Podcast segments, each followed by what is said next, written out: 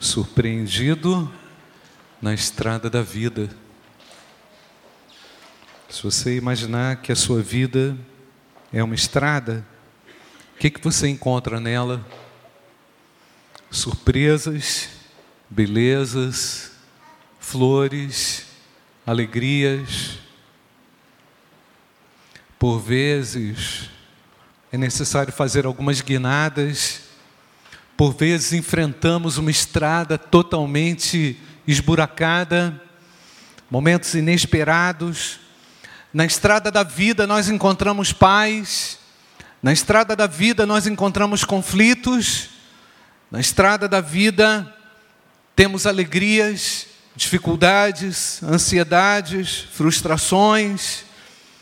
Por vezes a estrada da vida é como oásis, parece que tudo conspira a favor, o vento sopra a favor, as coisas acontecem, por vezes as coisas não acontecem, por vezes tudo conspira contra, cercados muitas vezes na estrada da vida de amigos, outras vezes sem amigos, outras vezes com um sentimento de pertencimento à vida, outros, outros momentos um sentimento: o que eu estou fazendo aqui? Em algumas situações, conflitos severos com, as, com a família, enfim, no trabalho, a estrada da vida, gente.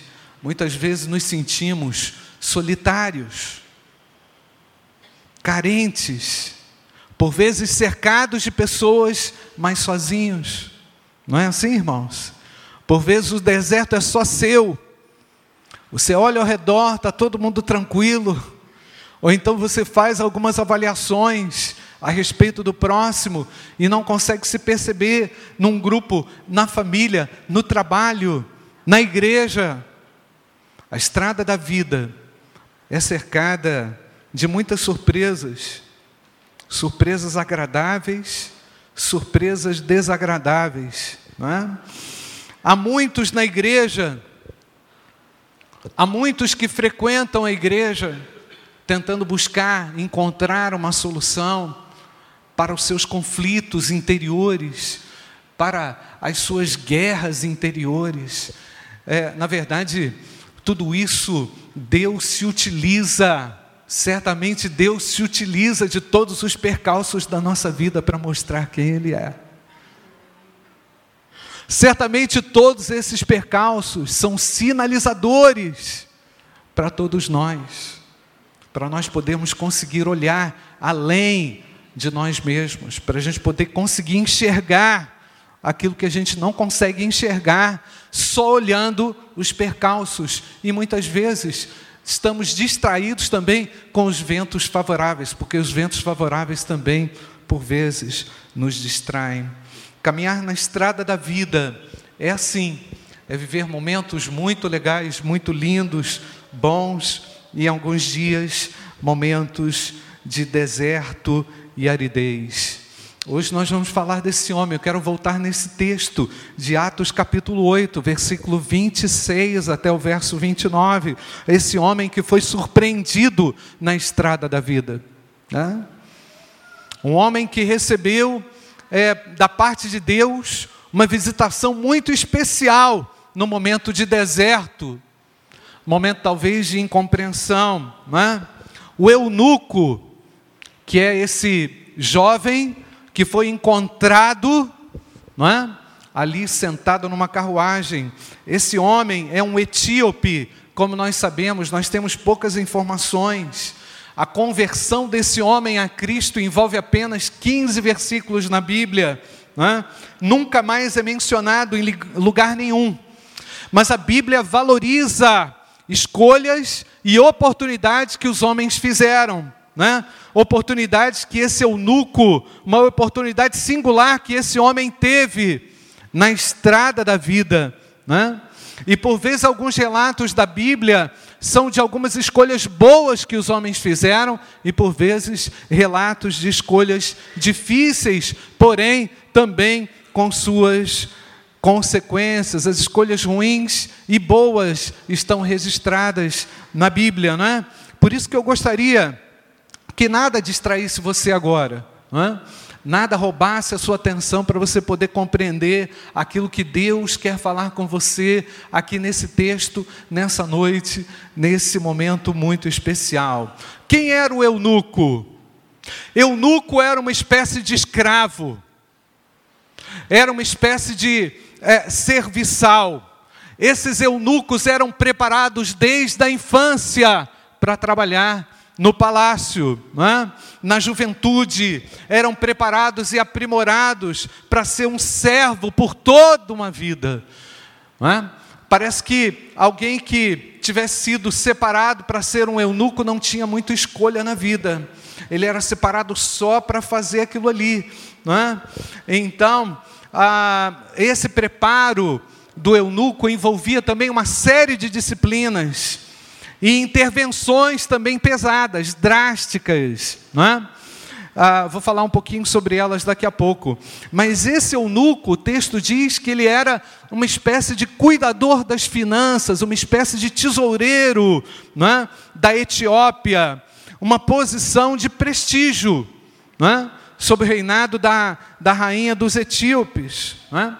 Quem que você colocaria para ser o gestor da sua fortuna? A opção era: vamos colocar um eunuco. Por que razão? Porque esse homem era dedicado, era treinado, era especializado, ele não tinha muitos sonhos. O eunuco não tinha preocupação com a sua própria família, né? era alguém que não tinha sonhos, era alguém bem educado, treinado, preparado para lidar com dinheiro. Ele também, o texto apresenta aqui que ele era uma pessoa religiosa. Ele tinha ido a Jerusalém para adorar, né? viajou centenas de milhas da Etiópia, atravessou montanhas, situações difíceis para chegar a Jerusalém, não é? áreas desérticas, teve que viajar por muito tempo, era um homem religioso. Porém, apesar de ter adorado naquela mais alta cerimônia religiosa, voltava para casa vazio. Saiu da celebração religiosa vazio. O texto nos diz isso também.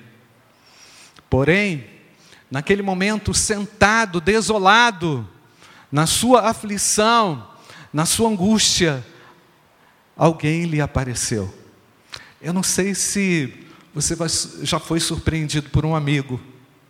É muito bom, né, gente? Eu vi um momento angustiante em Itajubá, acabei de me lembrar aqui. Nós tínhamos acabado de sofrer uma enchente lá, muito grave, no ano 2000. Quem que apareceu lá?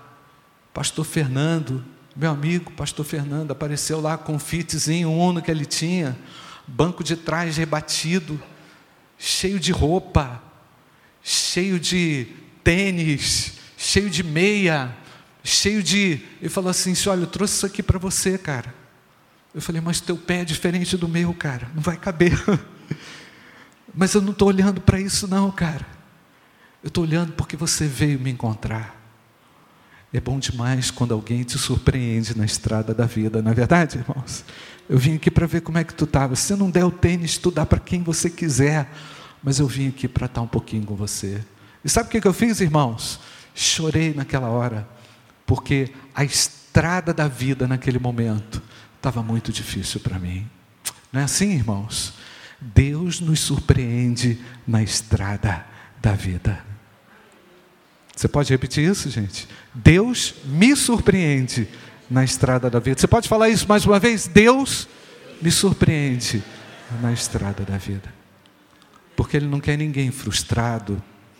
Deus, Ele tem uma bênção completa para o homem. Principalmente quando isso envolve o nome dEle.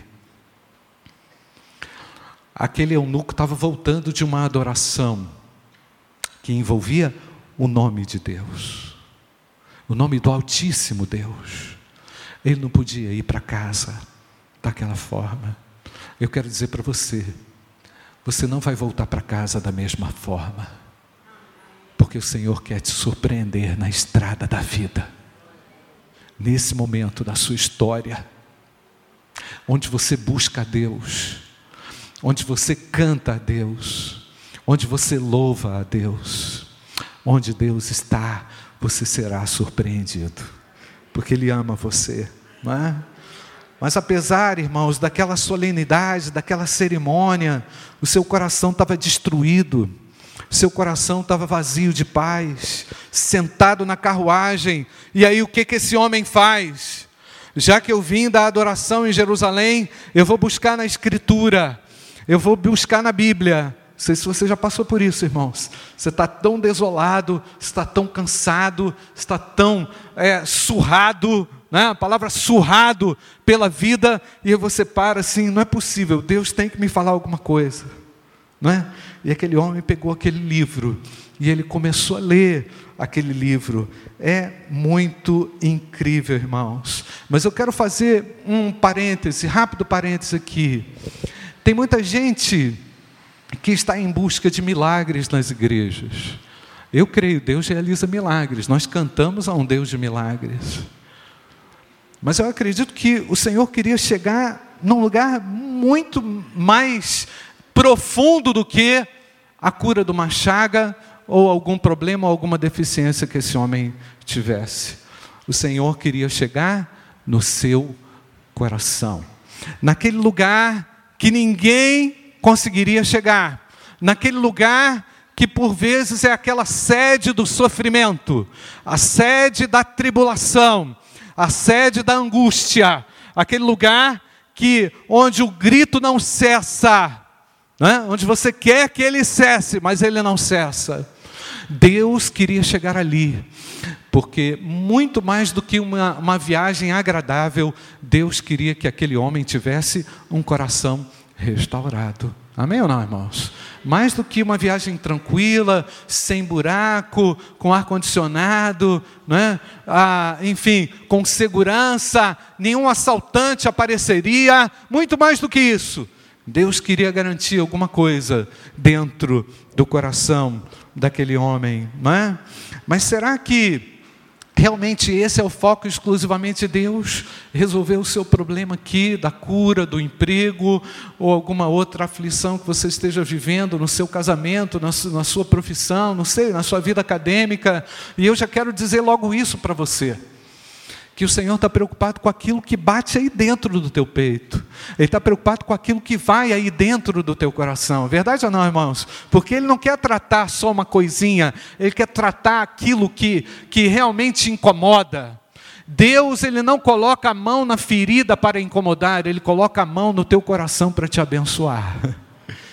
Enquanto que as pessoas apontam para você, enquanto as pessoas te ferem, o Senhor te cura. Enquanto as pessoas não te perdoam, o Senhor te perdoa por graça e misericórdia. Amém ou não, irmãos? Enquanto ninguém te entende, o Senhor te compreende, né? Por mais que você queira se fazer entendido numa situação, às vezes não dá, não é? Às vezes você tem um limite, não consegue expressar, mas é exatamente isso que eu vejo nesse texto. Deus age de forma profunda no coração do homem, na alma humana, a fim de nos fazer ver quem Ele é. Ele é Deus. Você crê nisso ou não, irmãos?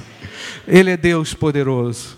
Agora eu quero mencionar aqui algumas características desse homem que pode ter muito a ver comigo e com você. Presta atenção aqui, não se distraia. Não é? Todos nós podemos nos identificar aqui com algumas dessas características. E a primeira delas, a primeira característica desse homem, mutilação. A mutilação. Observe o que está escrito na Bíblia, irmãos. Ele se levantou, partiu, no caminho encontrou um eunuco etíope, um oficial importante encarregado de todos os tesouros de Candace, rainha dos etíopes. Sabe quem era o eunuco? Eunuco era uma pessoa mutilada. Esses homens eram castrados, eram pessoas mutiladas na sua masculinidade os hormônios masculinos não se reproduziam mais, não, não produzia mais hormônio. Esse homem não tinha condições de reprodução. Ele não tinha condição de ser homem. Era alguém mutilado. ele tinha que conviver todos os dias com a sua mutilação. Talvez não expressasse uma vida pública, coisa nenhuma, por vergonha da sua mutilação.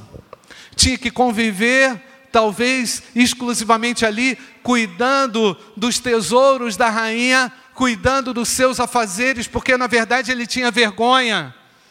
Quem sabe esse homem vivia uma extrema vergonha por aquela situação que ele estava. A palavra eunuco significa guardião da cama, alguém extremamente zeloso, cuidadoso e confiável, alguém que você poderia confiar. Ele não ia, por exemplo, dar uma cantada na rainha. Ele, por exemplo, não ia ter preocupação em roubar para poder dar para os filhos dele, para levar para a casa dele, não. A vida dele era confinada naquela situação. Por quê? Por causa da sua mutilação. Era alguém destruído, não é? Então, eram homens serviçais, dependentes, com autoestima muito baixa. Provavelmente, até a voz tivesse mudado. Problema, irmãos, é que aquele homem convivia todos os dias com aquela vergonha. Por isso não abandonava o que fazia. Você entende o que a vergonha é capaz de fazer contigo? Você entende o que uma destruição é capaz de fazer contigo? Ela te coloca numa caixa, te coloca numa presa, te coloca numa situação em que você não consegue liberdade de viver. Mas esse homem, mesmo assim, queria expressar a sua adoração a Deus, não é?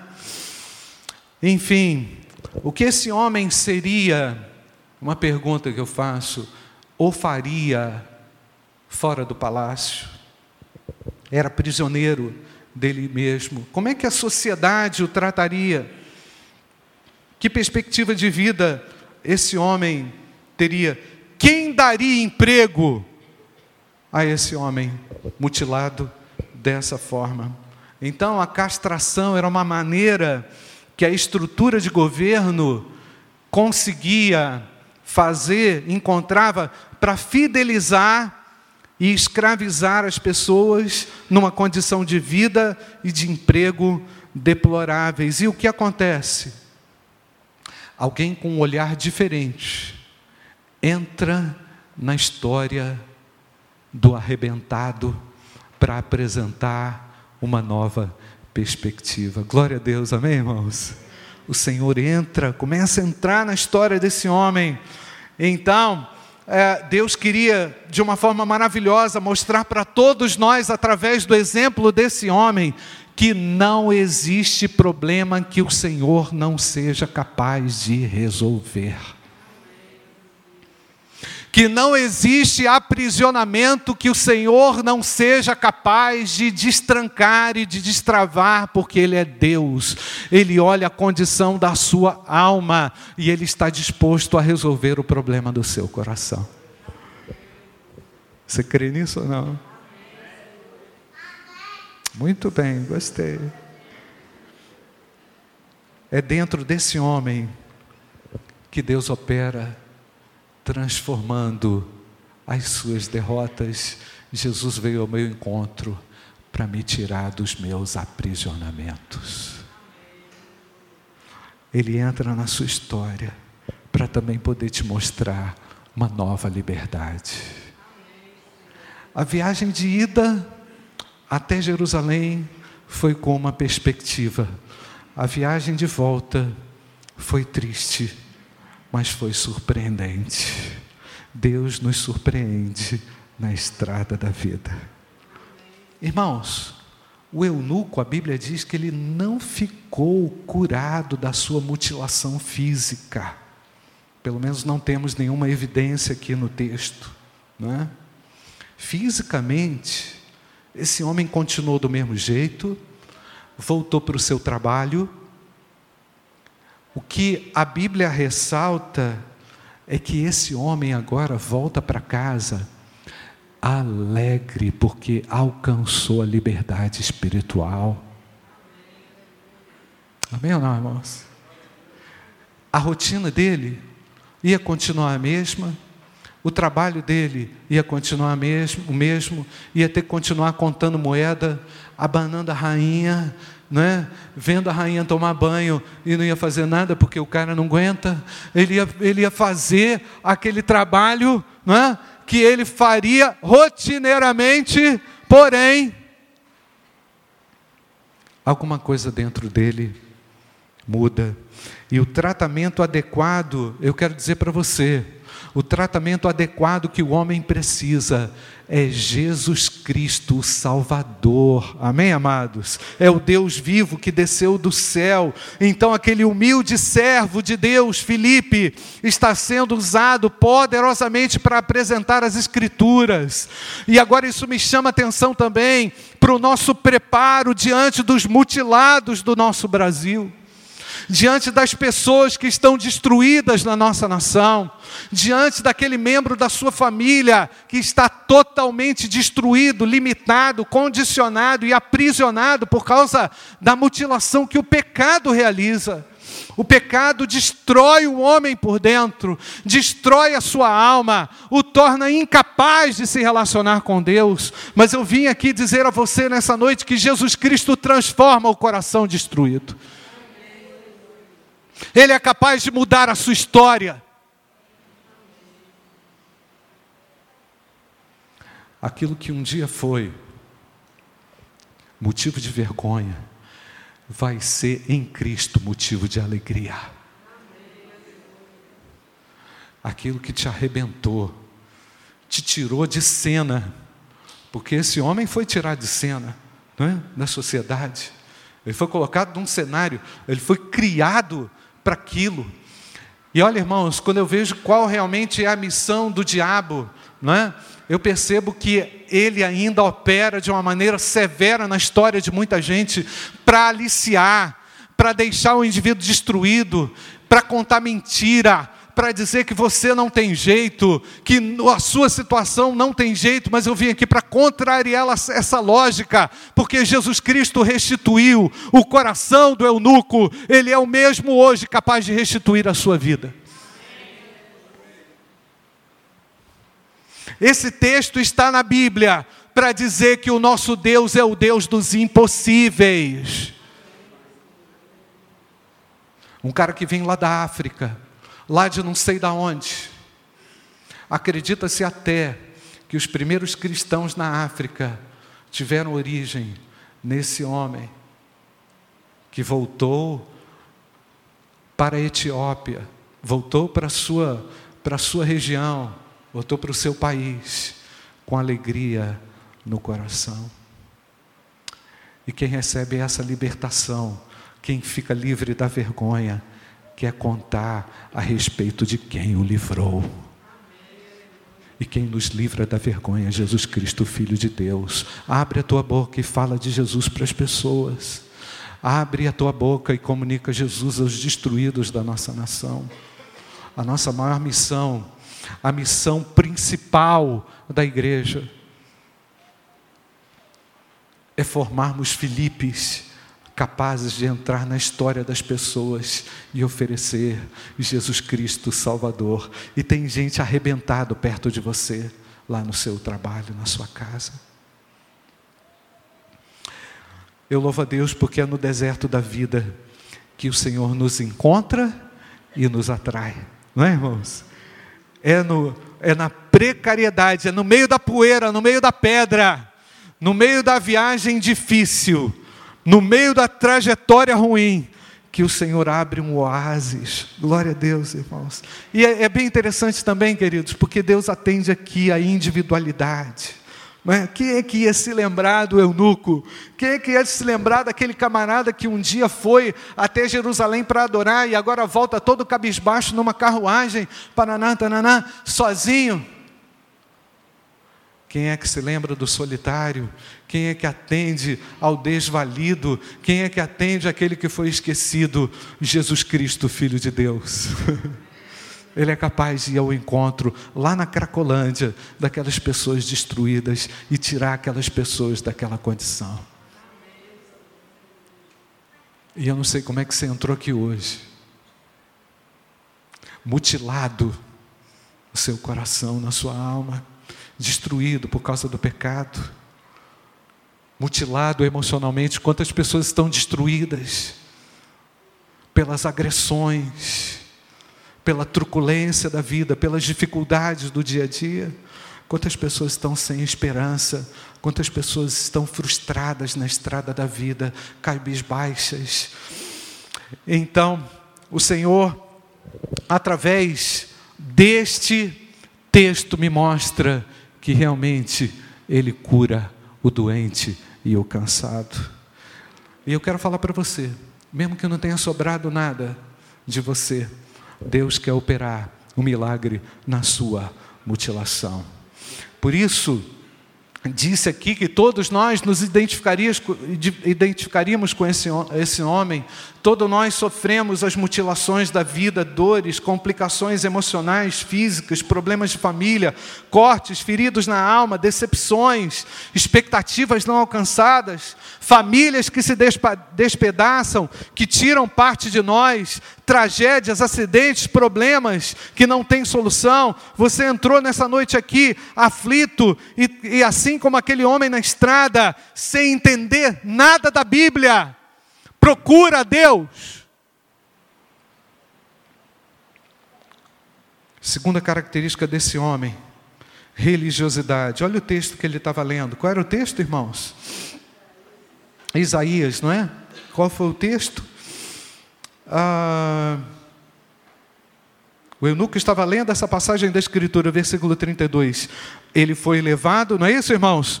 Como ovelha para o matadouro, como cordeiro mudo diante do tosquiador, ele não abriu a sua boca. Em sua humilhação foi privado de justiça. Quem pode falar dos seus descendentes? Pois a sua vida foi tirada da terra. O eunuco perguntou a Filipe: Diga-me, olha só, irmãos, por favor, olha a sede na alma, diga-me, por favor, de quem o profeta está falando, de si mesmo ou de outro? Aí Filipe, o que é que Filipe faz, irmãos? Ele começa lá desde as Escrituras explicar quem é o Cristo, o Filho de Deus. Glória a Deus, irmãos. Glória a Deus pela capacidade de Filipe, capacidade espiritual, entendimento para apresentar a Jesus, capacidade intelectual também, não é? E aí, através daquela explicação, Deus já estava trabalhando ou não? Deus já estava trabalhando no Enuco? O que, que você acha? Estava. Ele estava trabalhando lá no meio do deserto. Chegou alguém só para dar um clique, virar a chave. Pum, é isso aqui. Então não vai por ali não, vem por aqui. E sabe qual é o nosso trabalho? Por vezes, queridos, no discipulado, é só fazer isso, porque Deus já está trabalhando, não é verdade? Então você faz isso, não é por aqui não, vem por aqui. Aí o indivíduo vai, pega o embalo e entende a verdade, porque quem realiza a obra é Deus. Quem realiza a obra de conversão é o Espírito Santo de Deus. Não é por força humana que as pessoas se convertem. Não é por persuasão humana que a pessoa é capaz de entregar a vida a Jesus. É por obra do Espírito Santo de Deus. E olha o que aconteceu com aquele homem. Alguém tinha falado de batismo aqui? Não é possível, esse cara aqui é batista. Tem que ser. Não é possível, irmãos. Alguém tinha falado de batismo aqui? Alguém tinha falado de batismo? Ele pergunta assim: ó a água ali. O que que me impede de eu ser batizado? E o que que Felipe responde? É lícito se crês? Amém ou não? Você não leu o texto? Não, irmãos. É lícito se crês de todo o coração. Qual é a declaração do eunuco? Creio que Jesus Cristo é o Filho de Deus. Glória a Deus, amém, irmãos? Que declaração difícil, suada, não é, irmãos? Por vezes essa declaração é a declaração mais poderosa, é a declaração mais poderosa que alguém pode fazer. mas também parece que é a mais simples, mas parece que também é a mais custosa em algumas situações, não é, irmãos? Então a religiosidade, ah, talvez, é uma outra característica desse homem que talvez seja comum a todos nós. E aqui, quantas pessoas que saíram de uma religiosa fria e encontraram a Cristo. Eu até quando fiz essa reflexão, eu lembrei de uma irmã em Itajubá, ela ah, se converteu olhando a imagem de um Cristo, era maior do que esse piano aqui, a imagem do Cristo deitado, era um Cristo deitado, não é? Assim, não vou falar qual era a igreja, mas era o Cristo deitado, todo sujo, porque todo mundo encostava a mão naquele Cristo descascado, não é? Mal pintado, não é? Todo mundo colocava a mão ali, e ela um dia chegou diante daquele Cristo, não é? Todo sujo, descascado, ajoelhou e falou assim: "Não é possível que Jesus seja esse". Olha que conclusão legal. Não é possível que o meu Cristo seja esse. Aí sabe o que ela fez, irmãos? Ela recebeu a Cristo ali no seu coração ajoelhado, ela dizendo: Eu quero o Senhor, não aqui fora, mas aqui dentro. Se converteu com uma, com uma imagem que agrediu, agredia aquele conceito que ela tinha já por obra do Espírito Santo de quem era Jesus Cristo. Jesus Cristo não está no quadro pintado, tá bom? Eu quero falar isso para você. Jesus Cristo está vivo e quer entrar na estrada da vida, quer entrar na sua estrada, quer entrar no seu coração, na sua vida. Os religiosos estão em todas, em todas as partes. Talvez aquele homem tenha se cansado das representações religiosas, cansou das peregrinações, se cansou da ineficácia dos rituais, não é? A, exemplo da irmã Neuza lá em Itajubá, quando ela olhou para aquele Cristo todo descascado, ela falou assim: tenha paciência, isso aqui eu não quero para a minha vida, não é? Eu quero, eu quero Deus. Quem sabe você esteja falando isso nessa noite, a sua alma está gritando aí: eu quero Jesus, e Jesus vai se revelar ao seu coração hoje, porque Ele salva e transforma vidas. De volta para casa, sentado na carruagem, lia o livro do profeta Isaías e o Espírito disse a Felipe: aproxime-se dessa carruagem e acompanhe-a.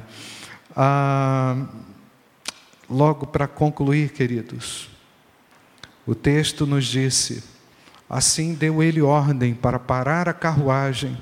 Então Felipe e o eunuco desceram a água e Felipe o batizou. Quando saíram da água, o Espírito Santo arrebatou Felipe repentinamente.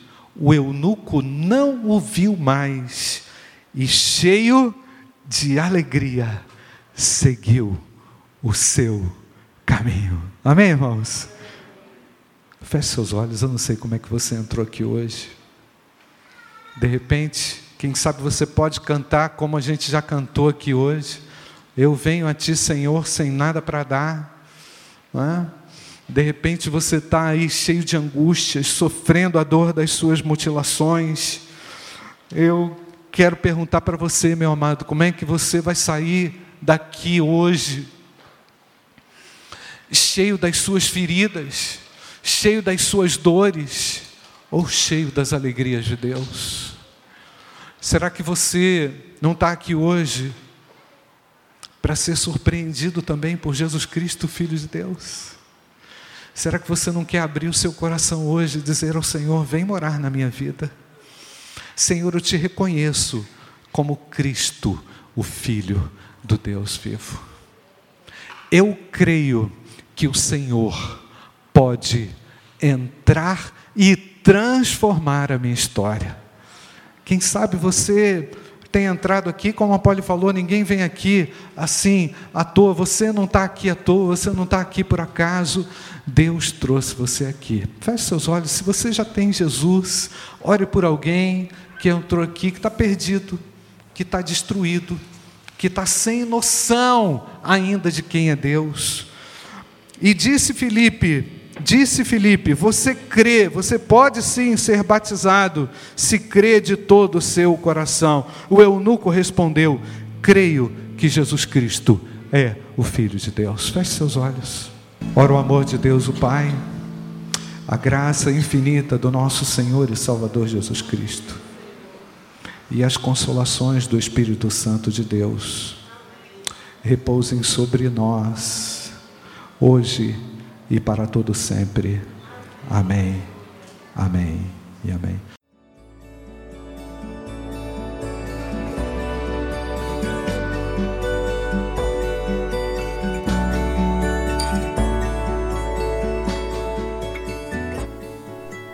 Igreja Batista do Bom Retiro tem plena convicção de que a palavra de Deus é poder para salvar e transformar vidas. Nosso desejo é que essa mensagem tenha alcançado seu coração. Para saber mais sobre quem somos e em quem acreditamos, acesse ibbrpatinga.com.br.